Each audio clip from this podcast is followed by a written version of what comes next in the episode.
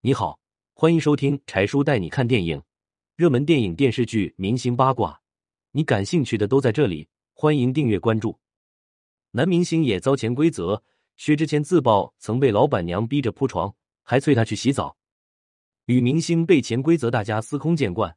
那么男艺人被潜规则又是什么流程？薛之谦曾自曝差点被潜规则，老板娘逼他铺床，还催他去洗澡。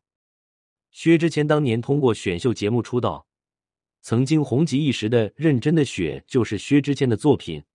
可惜的是，入圈多年，薛之谦一直处于歌红人不红的状态。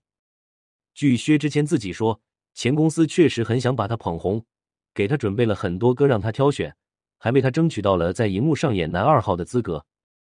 条件只有一个，就是被老板娘潜规则。薛之谦义正言辞的拒绝以后。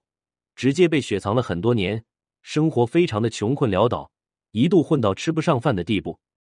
潜规则在娱乐圈里真的是司空见惯，有人是资源被潜规则，而有些人就是逼良为娼了。北电导演专业的赵某就利用自己导演的身份，性骚扰女生二十多名。赵某要求自己的女学生在拍摄时穿的越短越好，越少越好，如果能不穿就更好了，美其名曰解放天性。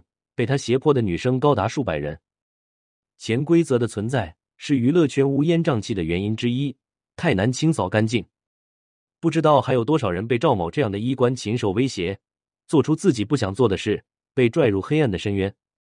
希望有关部门、相关单位能引起重视，严重犯罪者还受害者以公平公正。